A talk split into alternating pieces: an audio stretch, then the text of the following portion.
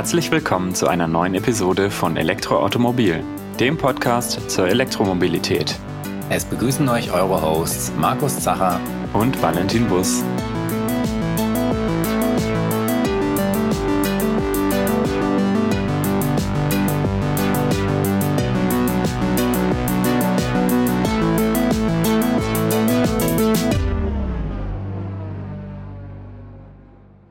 Ja, heute haben wir ein Thema, das sich wieder mit der Technik von Elektrofahrzeugen befasst, aber auch mit dem Drumherum, den Regularien, und zwar den WLTP, den sogenannten Worldwide Harmonized Light Vehicles Test Procedure. Die meisten werden diese Abkürzung schon mal in Verbindung mit Verbrauchsangaben von Elektroautos gehört haben. Aber natürlich steckt da noch ein bisschen mehr dahinter als nur der reine Verbrauch. Und der WLTP löst ja sozusagen den NEFZ ab, was die bisherige Testprozedur war, um Verbräuche, aber auch Reichweiten von nicht nur Elektrofahrzeugen, sondern natürlich auch von Verbrennern und Hybriden und so weiter zu äh, ermitteln.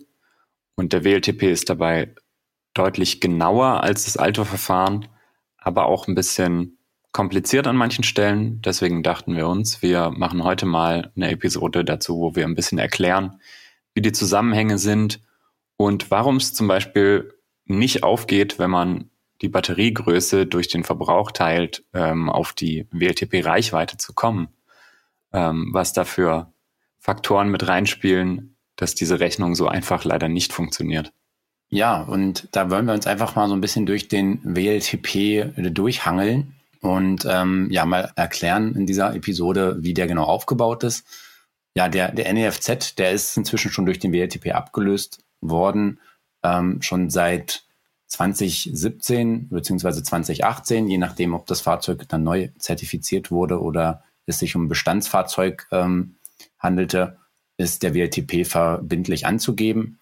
Trotzdem findet man immer noch hier und da auch NEFZ-Werte, aber ähm, ja, ansonsten ist der WLTP die Norm, nach der eben Verbrauch und beim Elektrofahrzeug eben auch die Reichweite ermittelt werden müssen.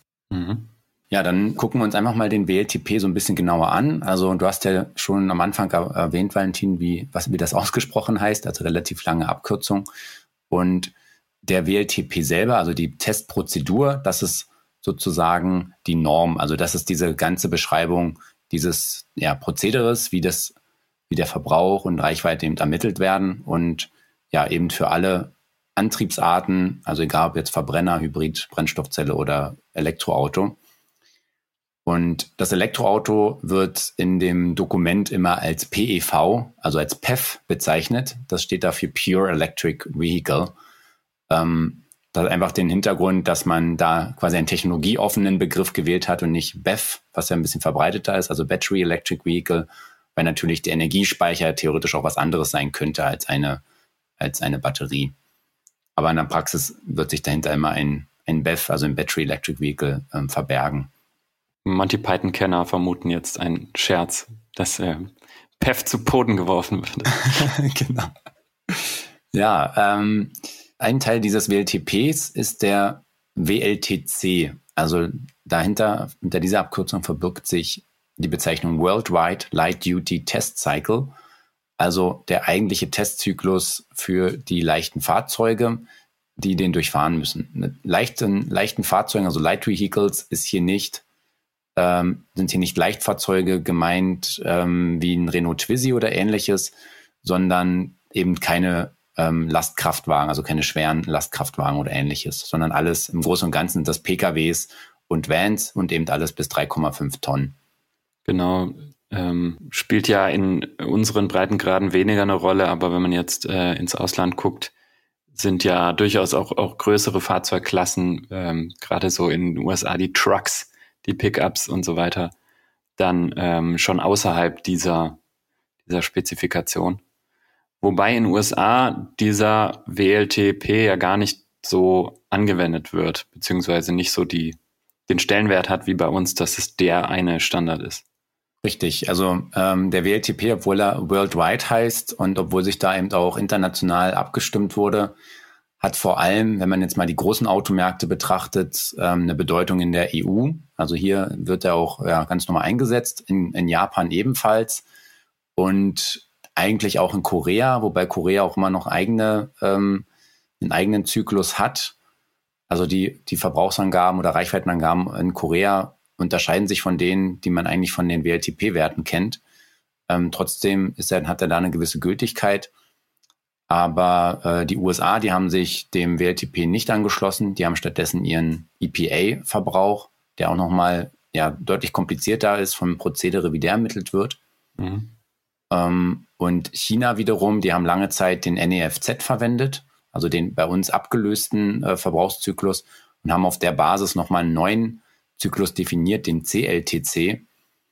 Und der ist wiederum eher nochmal ein bisschen ja, also orientiert sich am NEFZ und ist eher noch mal ein bisschen weicher ausgelegt. Also prinzipiell kann man sagen, der WLTP ordnet sich von der Strenge her zwischen dem EPA-Zyklus in Amerika und dem CLTC in China an, was dann auch für die Reichweiten und Verbräuche gilt, dass die EPA-Werte gewöhnlich eher höher sind und der CLTC, nee, andersrum, also die Verbrauchswerte sind beim EPA höher und die Reichweite geringer und im CLTC sind eben die Verbrauchswerte niedriger und die Reichweiten höher als beim BLTP. Genau, muss man immer im Hinterkopf behalten, vor allem wenn man so Nachrichten liest von diesem und jenem chinesischen Fahrzeug, das äh, jetzt für Reichweiten von 700 oder 1000 oder sonst wie viel Kilometer ähm, da angegeben wird, berichtet wird, dass das meistens nach dem CLTC und damit nach einem weniger strengen Zyklus ist. Mhm. Ja, was vielleicht noch wichtig ist, ist, dass der WLTP nach wie vor mit zum Beispiel ausgeschalteter Klimaanlage durchgeführt wird. Also, dass auch da so Zusatzverbraucher nach wie vor nicht einfließen. Es gibt aber schon verschiedene Ausstattungsvarianten, die einen Einfluss haben auf diesen WLTP-Verbrauch. Also das Fahrzeug wird praktisch in zwei Varianten getestet. Einmal in der Maximal- oder, oder äh, Worst-Case-Ausstattung sozusagen mit den Reifen, die, die schle den schlechtesten Rollwiderstand bieten oder die schlechteste Aerodynamik von den Felgen her und so weiter als Worst Case und dann einmal Best Case die äh, leichteste Variante mit der kleinsten Sonderausstattung beziehungsweise dem aerodynamisch vorteilhaftesten Paket. Und dann werden sozusagen ja so ein Minimal- und Maximalverbrauch ermittelt. Und dazwischen ist dann, je nachdem, welche Ausstattungsvariante ich jetzt habe, wird praktisch interpoliert. Also es wird sozusagen angenommen, naja, der hat ja zwar jetzt irgendwie die, die günstigen Reifen, aber auf einer ungünstigen Felge, dann liegt der irgendwo zwischen dem Maximal- und dem Minimalwert. Das ist vor allem bei Verbrennern nochmal wichtiger, weil da sich auch nach dem Verbrauch diese CO2-Einstufung, also die verbrauchsgemäße CO2-Emission auswirkt, die in manchen Ländern wiederum auch in die Steuer eingeht oder in den meisten sicherlich in die Steuer eingeht, die ich zahlen muss. Und ähm, das haben wir beim BEF nicht, weil die aktuell noch mit 0 Gramm CO2 unabhängig vom Verbrauch deklariert werden und steuerlich entsprechend behandelt werden. Aber dennoch, ähm, wie gesagt, ist es die Ausstattung im Gegensatz zum NEFZ diesmal auch mit enthalten in den ja, Verbrauchsermittlungen. Genau, deswegen kriegt man eben auch bei jedem Fahrzeug, äh, das man konfiguriert, am Ende einen individuellen Verbrauchs- und Reichwertenwert angezeigt. Also das wird dann berechnet, ja, wenn du das extra wählst, dann steigt der Verbrauch eben da um, um so viel Prozent. Und wenn du das wiederum wählst, dann kommt das dazu. Und es gibt aber auch Extras, die dann eben den Verbrauch senken. Also beispielsweise, wenn ich jetzt ein spezielles Aerodynamik-Kit bestelle, oder eben ja besonders äh, rollwiderstandsarme Reifen oder so, dann kann es natürlich auch einen positiven äh, Einfluss darauf haben. Und das wird dann entsprechend individuell errechnet. Und daraus ergibt sich dann eben auch diese Spanne, die man bei der Reichweiten und mit den Reichweiten und Verbrauchswerten immer, immer sieht. Also das ist dann immer für die beste und verbrauchstechnisch schlechteste Konfiguration. Ja, aber dann schauen wir uns vielleicht mal diesen WLTC genauer an. Mhm. So wie wir ihn jetzt beschreiben, ist er für die Klasse 3b definiert. Was heißt hier Klasse 3b? Also in dem WLTP selber werden drei verschiedene Fahrzeugklassen ähm, definiert, je nach dem, was sie für ein Leistungsgewicht haben. Wenn wir jetzt auf Pkw gucken, also ein klassisches BEV-Pkw, dann sind wir eigentlich immer in der Klasse 3b. Das heißt, das Fahrzeug hat mehr als 34 Kilowatt pro Tonne. Wenn wir jetzt mal sagen, ein, selbst ein leichtes E-Auto hat irgendwie 1,5 Tonnen, dann ist man ja auch schnell da irgendwo bei auch 100 kW Antriebsleistung. Also man ist da deutlich drüber. Und äh, die Höchstgeschwindigkeit muss bei über 120 km/h liegen. Auch da fallen praktisch alle ähm, BEV-Pkw äh, drunter. Wo es dann ein bisschen anders aussieht, ist bei den Transportern. Da gibt es natürlich auch welche, die nur 80 km/h schaffen und die auch deutlich schwerer sind, bei deutlich geringer Motorleistung. Und die fallen dann auch in die anderen Fahrzeugklassen, Klasse 1 oder Klasse 2. Und bei denen ist dann entsprechend der Zyklus auch etwas anders definiert, weil die eben dann ja auch ganz andere Höchstgeschwindigkeiten nur erreichen können. Aber jetzt hier konzentrieren wir uns mal auf die PKWs, davon fahren ja auch am meisten rum. Und dann wären wir in dieser sogenannten Fahrzeugklasse 3b. Genau, das muss man jetzt auch nicht sich merken, sondern das steht halt, ist einfach für in, in dem Dokument selber, äh, dass das eben der Haupt-WLTC, also der eigentliche Fahrzyklus ist, den man normalerweise auch irgendwo sieht, wenn man danach googeln würde. Dann ist das immer dieser Zyklus. Genau, Zyklus bedeutet sozusagen eine, ein zeitlicher Ablauf an Geschwindigkeiten, die gefahren werden. Und diesen Zyklus kann man praktisch dann nochmal unterteilen in so vier Geschwindigkeitsklassen sozusagen. Im ersten Abschnitt, in dem Low-Abschnitt wird praktisch mit ja, Stadtgeschwindigkeit gefahren, also äh, simuliert eine Fahrt innerorts.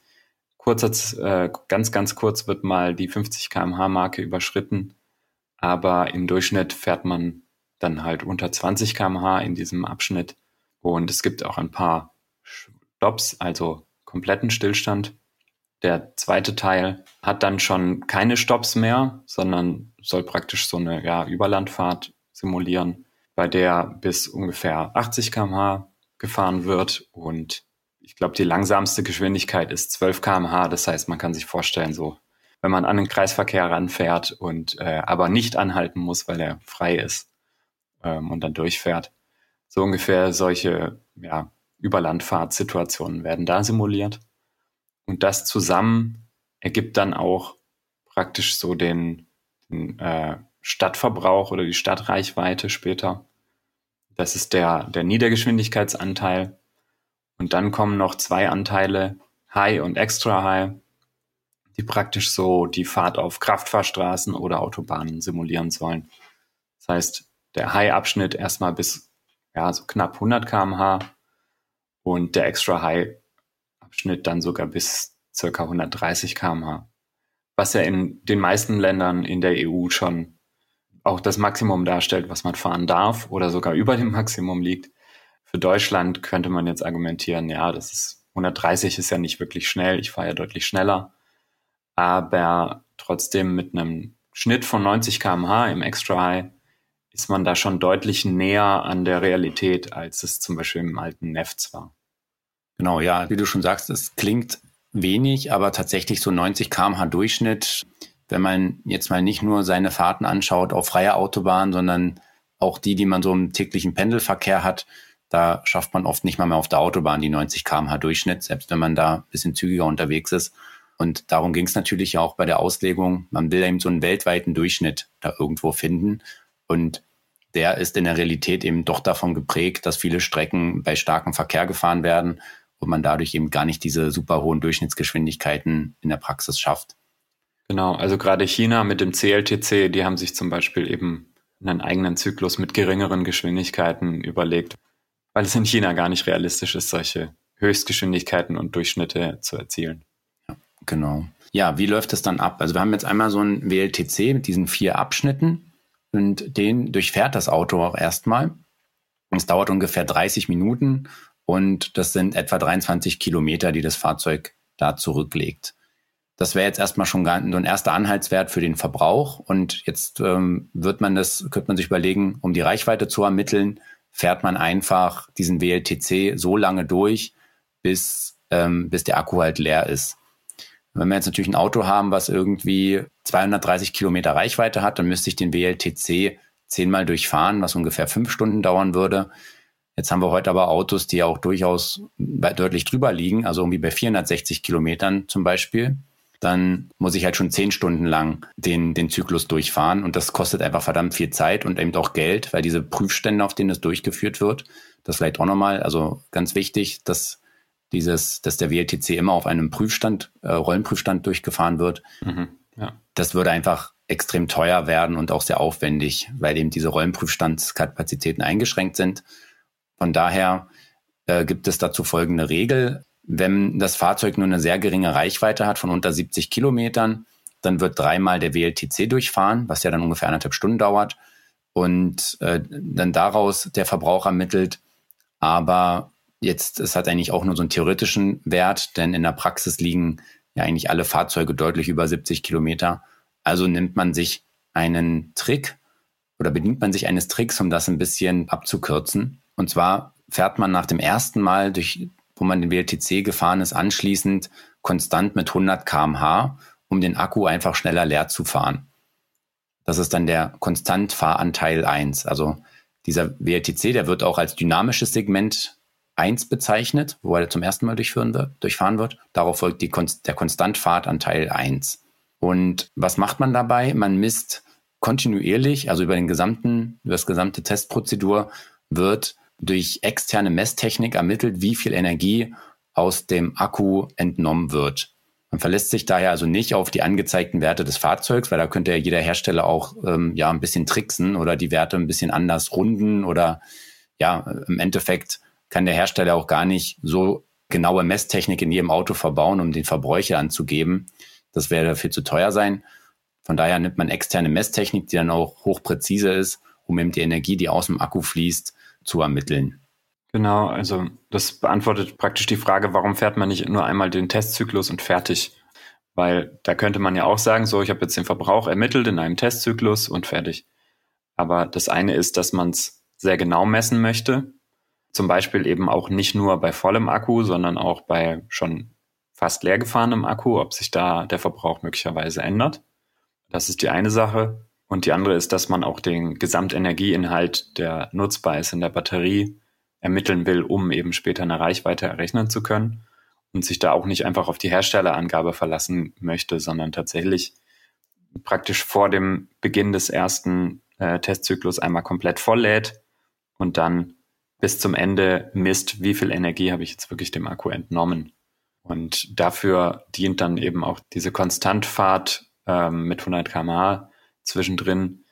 Das, was das Fahrzeug dabei verbraucht, es geht nicht in den Verbrauch ein, aber es wird eben gemessen, wie viel Energie kann ich dem Akku ähm, insgesamt entnehmen, also wie viel Energie darf ich insgesamt verbrauchen, bis der Akku leer ist, um dann eben daraus auch die Reichweite berechnen zu können.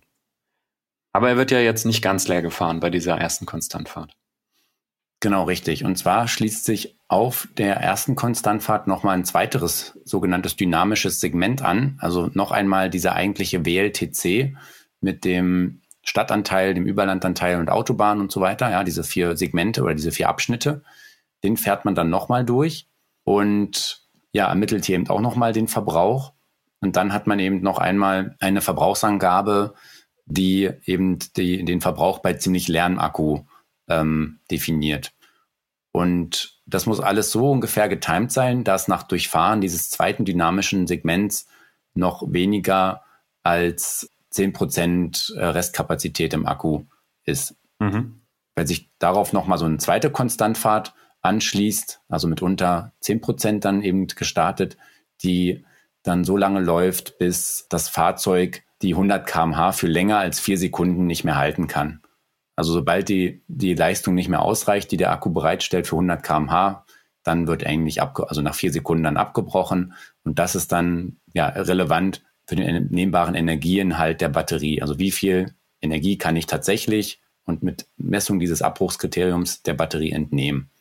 Das heißt, wir haben jetzt praktisch die Gesamtmenge gemessen, wie viel Energie im Akku drin war. Und wir haben in zwei so WLTC-Durchläufen ähm, jeweils gemessen, wie der Verbrauch ist in, in verschiedenen Abschnitten. Wobei tatsächlich in dieser Prozedur ja ein dynamisches Segment sozusagen aus anderthalb WLTC-Zyklen besteht, weil der Stadtanteil, also Low und Medium, die ersten zwei von den vier Abschnitten, nochmal wiederholt wird. Also man fährt sozusagen Low, Medium, High, Extra High, dann nochmal Low, Medium und dann kommt diese Konstantfahrt und dann nochmal der ganze Spaß. und daraus, ähm, ja, daraus ermittelt man dann im Prinzip einen, ja, nicht wirklich einen Mittelwert, sondern es gibt eine relativ komplizierte Berechnungsformel, wie diese einzelnen, also diese beiden dynamischen Segmente ineinander äh, verrechnet werden. Genau. Und ähm, warum fährt man diesen Stadtanteil auch dann quasi viermal statt nur zweimal? Einfach weil der Stadtverbrauch ähm, oder die Stadtreichweite auch nochmal separat ermittelt wird und um eben dann einen höheren Mittelwert zu bilden. Also dass einfach die Stadtstrecke nochmal ähm, länger wird, um einfach einen besseren, eine bessere eine höhere Genauigkeit zu kriegen sozusagen. Genau. Wenn man es nicht nur zweimal, sondern äh, viermal insgesamt diese Segmente fährt. Genau.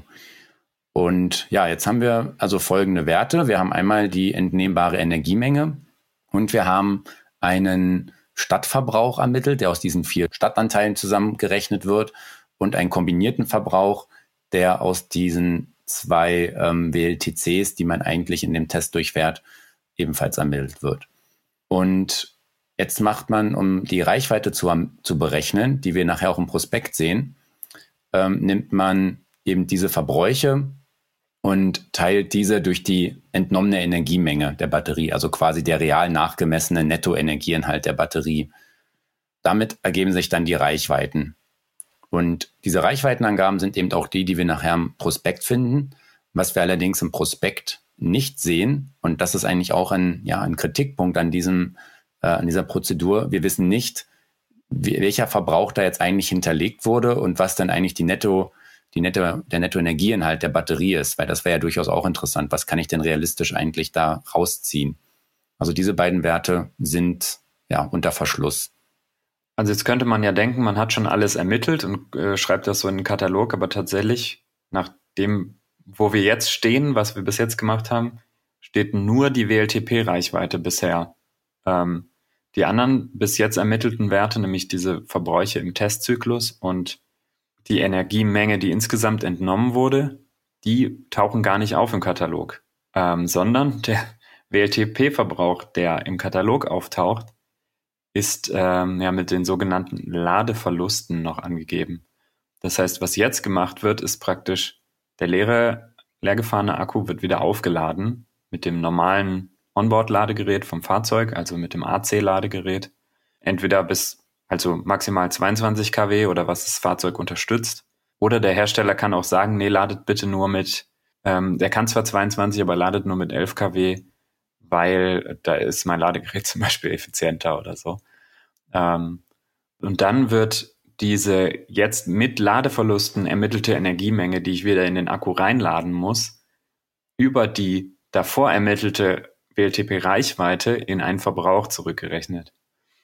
Und das macht es jetzt natürlich irgendwie schwierig nachvollziehbar, weil wir wissen im Prinzip nicht, wie hoch war die Energiemenge, die jetzt nachgeladen wurde, wie hoch waren die Ladeverluste. Das wird alles nicht veröffentlicht, sondern am Ende kriegen wir eine Reichweite nach WLTP, die praktisch ohne Ladeverluste ist und einen Verbrauch nach WLTP, der mit Ladeverlusten ist.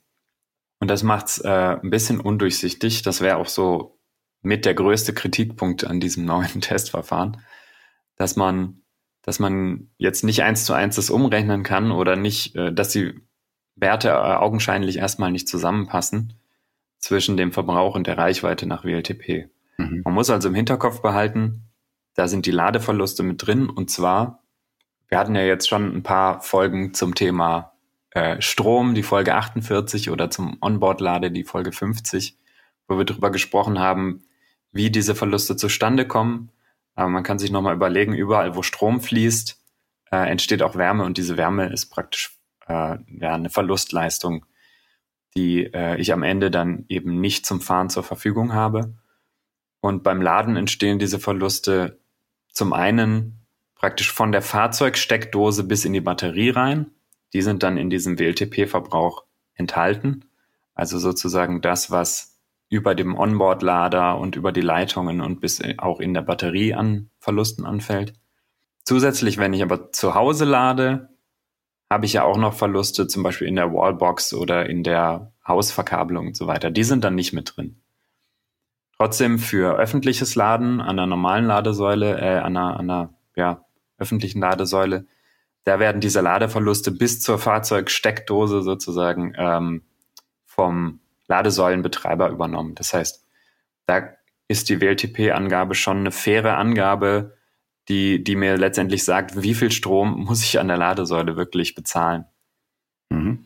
Ja, genau. Also das lag ja einfach im Vordergrund, dass man eben einen Verbrauch angibt, nicht eben den Fahrverbrauch, sondern den Absteckdose, also den, den ich als Kunde kalkulieren muss, ähm, wenn ich ja den Strom eben dann bezahlen will.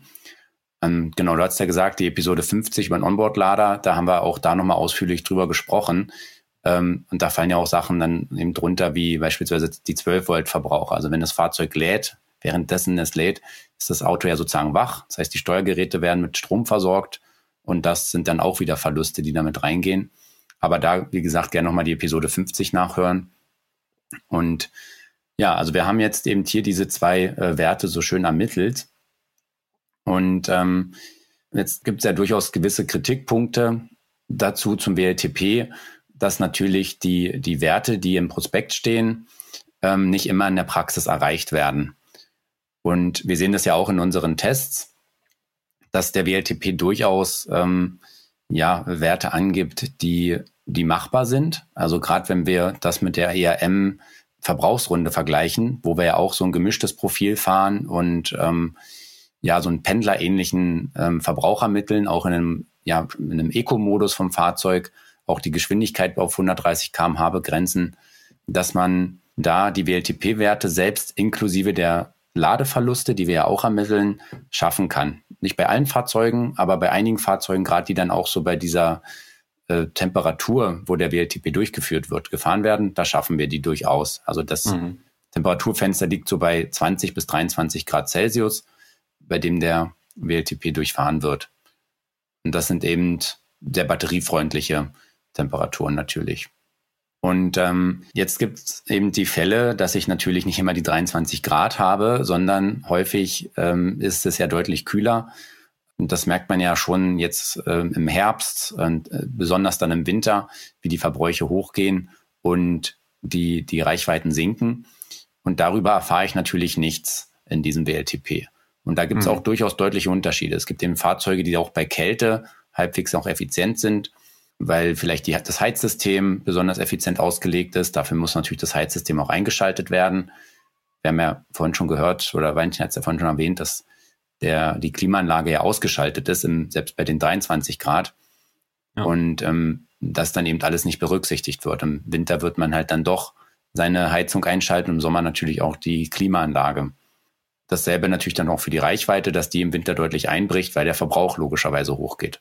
Und die, darauf, auf diese Fragen kriegt der Kunde im Endeffekt dann keine Antwort. Also das wäre vielleicht ein Optimierungspunkt für einen WLTP 2, dass man ähm, nicht nur im Sommer bei der Sommermessung die Klimaanlage einschaltet, sondern dass man im gleichen Zuge auch eine Wintermessung durchführt. Keine Ahnung, bei 5 Grad oder 0 Grad oder was auch immer. Mhm. Und da natürlich auch durchaus die Heizung einschaltet und einen Winterverbrauch, eine Winterreichweite angibt. Das wäre für viele Kunden, denke ich, sehr ein sehr interessanter Wert, wenn man dann einfach sieht, ähm, ja, in dieser Spanne bewegt sich die tatsächliche Fahrzeugreichweite selbst bei einem bei kühlen Temperaturen. Damit kann man natürlich viel besser auch planen, ob das Fahrzeug mit der Reichweite für meinen Anwendungsfall geeignet ist. Ja. Ansonsten ist meine Faustregel immer, wenn ich so eine Winterreichweite abschätzen will, dass ich ungefähr zwei Drittel der WLTP-Reichweite annehmen würde für den Winter. Mhm. Genau, da liegt man eigentlich gar nicht mal so schlecht. Ja, ein anderer Punkt ist, dass es natürlich schön und gut ist, so eine WLTP-Reichweite zu haben. Die liegt ja bei vielen Autos heute auch schon bei über 400, 500, teilweise 600 Kilometer und darüber. Aber das trifft natürlich nur zu, wenn ich das Fahrzeug immer nur so im Pendlerbetrieb nutze. Also sagen wir, mhm. wie, wenn ich immer nur die ERM-Verbrauchsrunde fahren würde. Da schaffen wir ja auch diese Reichweiten. Aber eigentlich interessiert mich ja bei so einem Pendelbetrieb, wo man im Schnitt 40 Kilometer am Tag fährt, die Reichweite nicht so arg. Also das ist schön zu wissen, dass ich im Sommer ähm, mit dem Auto ja wahrscheinlich 20 Tage manchmal, ähm, ja 20 ist vielleicht ein bisschen groß hochgegriffen, aber sagen wir mal fünf bis zehn Tage locker pendeln kann und dafür reicht die Reichweite und ich muss nur ganz selten laden. Aber da ist trotzdem die Reichweite nicht mehr so relevant. Wo mich die Reichweite ja wirklich interessiert ist, wenn ich auf Langstrecken gehe und dann wissen will, ähm, bei einer 600 Kilometer Fahrt, ja, wie oft muss ich da laden? Wenn ich den Prospektwert mhm. nehme und ich habe ein Auto, was mit 600 Kilometer angegeben ist, dann würde ich ja denken, ja super, dann komme ich da in einem Abwasch durch. Aber wir wissen ja alle aus der Praxis, dass die äh, Verbräuche natürlich auf der Autobahn höher sind, weil wir da eben so mit 120, 130 oder was auch immer unterwegs sind und die Reichweiten entsprechend kurz ausfallen. Und von daher wäre es eigentlich auch interessant zu wissen, wie ist denn eigentlich der Verbrauch also der separate Verbrauch nur auf diesem Extra-High-Anteil in diesen Abschnitten. Den zu kennen, das würde uns zumindest ein besseres Indiz geben und der daraus, die daraus ermittelte Reichweite, wie eben der Autobahnverbrauch ausfällt. Ja, dafür gibt es ja in der EAM dann die extra Messwerte Autobahn, zum Beispiel Autobahn 120 kmh, die ja dann auch ein bisschen höher ausfallen als der WLTP-Wert zum Beispiel. Mhm. Genau, absolut. Also da sieht man ja schon deutlich den Anstieg. Deswegen haben wir ja auch diese Messungen drin, dass eben unsere Leserinnen und Leser auch einen Eindruck davon bekommen, welche Reichweiten man, mit welchen Reichweiten man auf der Autobahn bei 120 km/h Höchstgeschwindigkeit oder bei 150 km/h Höchstgeschwindigkeit äh, schaffen kann. Wobei natürlich auch hier waren wir die ja nie mal 100% konstant, da es ja Baustellen gibt und ähm, ja und andere Verkehrsteilnehmer. Aber wir kommen zumindest auch auf Durchschnittsgeschwindigkeiten, die dann typisch sind und der Realität dann deutlich näher kommen und eben entsprechend realistischer sind als die WLTP-Werte. Ja. Also das sind, das ist auf jeden Fall ein weiterer Kritikpunkt, dass es ähm, sehr spannend wäre, neben der Reichweite, äh, neben der kombinierten Reichweite auch eine Reichweite Autobahn zu bekommen.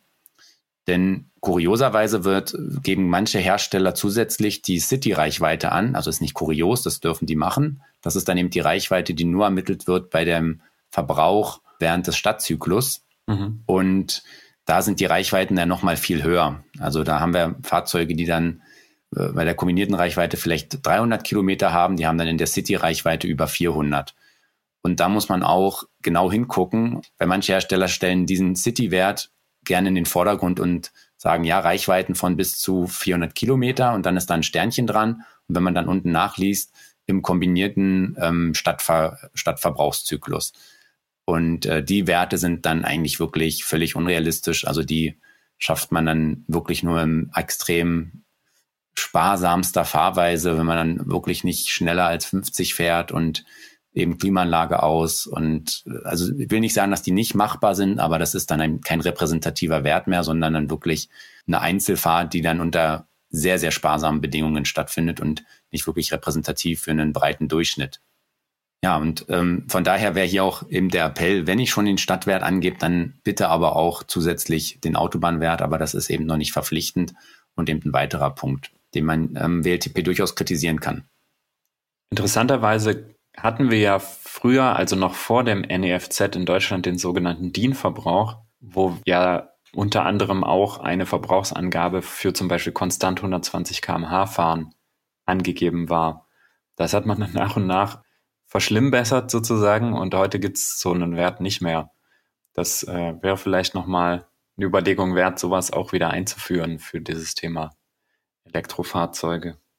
Genau, ja, das würde eben in diese Richtung gehen. Und ob man da jetzt eben eine Konstantfahrt macht oder ob man da auch ein bisschen Zyklus reinbringt mit ein bisschen Beschleunigung und Bremsen, das könnte man sich ja dann auch überlegen. Aber es wäre auf jeden Fall ein realistischerer Wert eben als das, was man aktuell bekommt. Mhm. Und ja, auch ein zweiter Punkt, äh, wir kriegen ja bei den Verbrauchswerten immer nur die Werte angezeigt mit den Ladeverlusten. Weshalb auch viele äh, gerne ähm, sagen, ja, hier die, die WLTP-Werte, die kriege ich ja locker unterboten. Klar, aber natürlich nicht zwingend eben mit Berücksichtigung der Ladeverluste. Und ähm, ja, daher wäre eben auch schön zu wissen, was sind denn jetzt eigentlich die, die Fahrverbräuche ohne Ladeverluste, weil dann könnte man damit auch viel besser abgleichen, wie gut auch die, die Messungen sind, die man dann selber mit seinem Bordcomputer durchführt. Also dann kann man halt wirklich sehen, kann ich den WLTP-Verbrauch unterbieten oder nicht.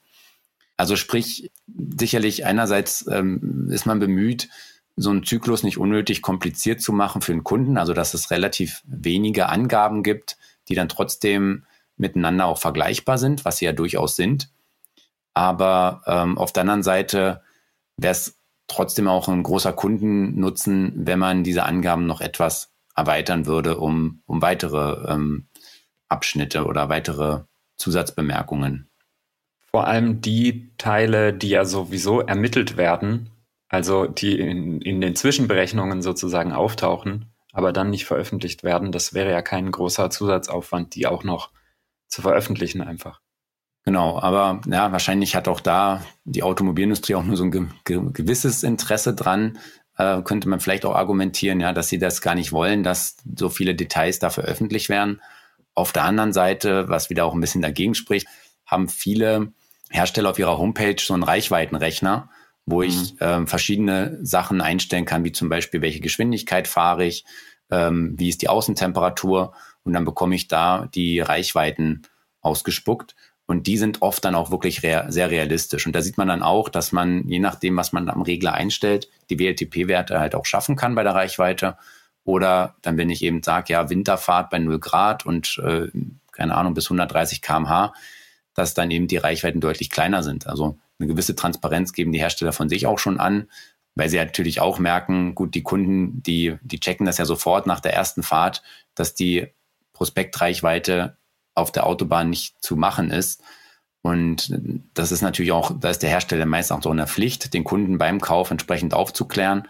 Mhm. Und das hängt dann eben sehr stark davon ab, wie aufgeklärt ist dann auch der Händler und will er das überhaupt, will er dem Kunden überhaupt diese Information mitgeben ja, das ist vielleicht auch so ein Qualitätsindiz. Also wenn der Hersteller oder der Verkäufer grundsätzlich behauptet, ja, ja, hier die WLTP-Reichweite und auch darauf pocht, das ist völlig realistisch und immer machbar, dann ähm, kann man fast davon ausgehen, dass er eigentlich keine Ahnung hat und äh, hier wirklich nur versucht, was zu verkaufen, was vielleicht für den Kunden in dem Moment dann gar nicht das passende Modell oder vielleicht nicht die passende Batterieoption ist, weil er eben höhere Reichweiten benötigt in der Praxis.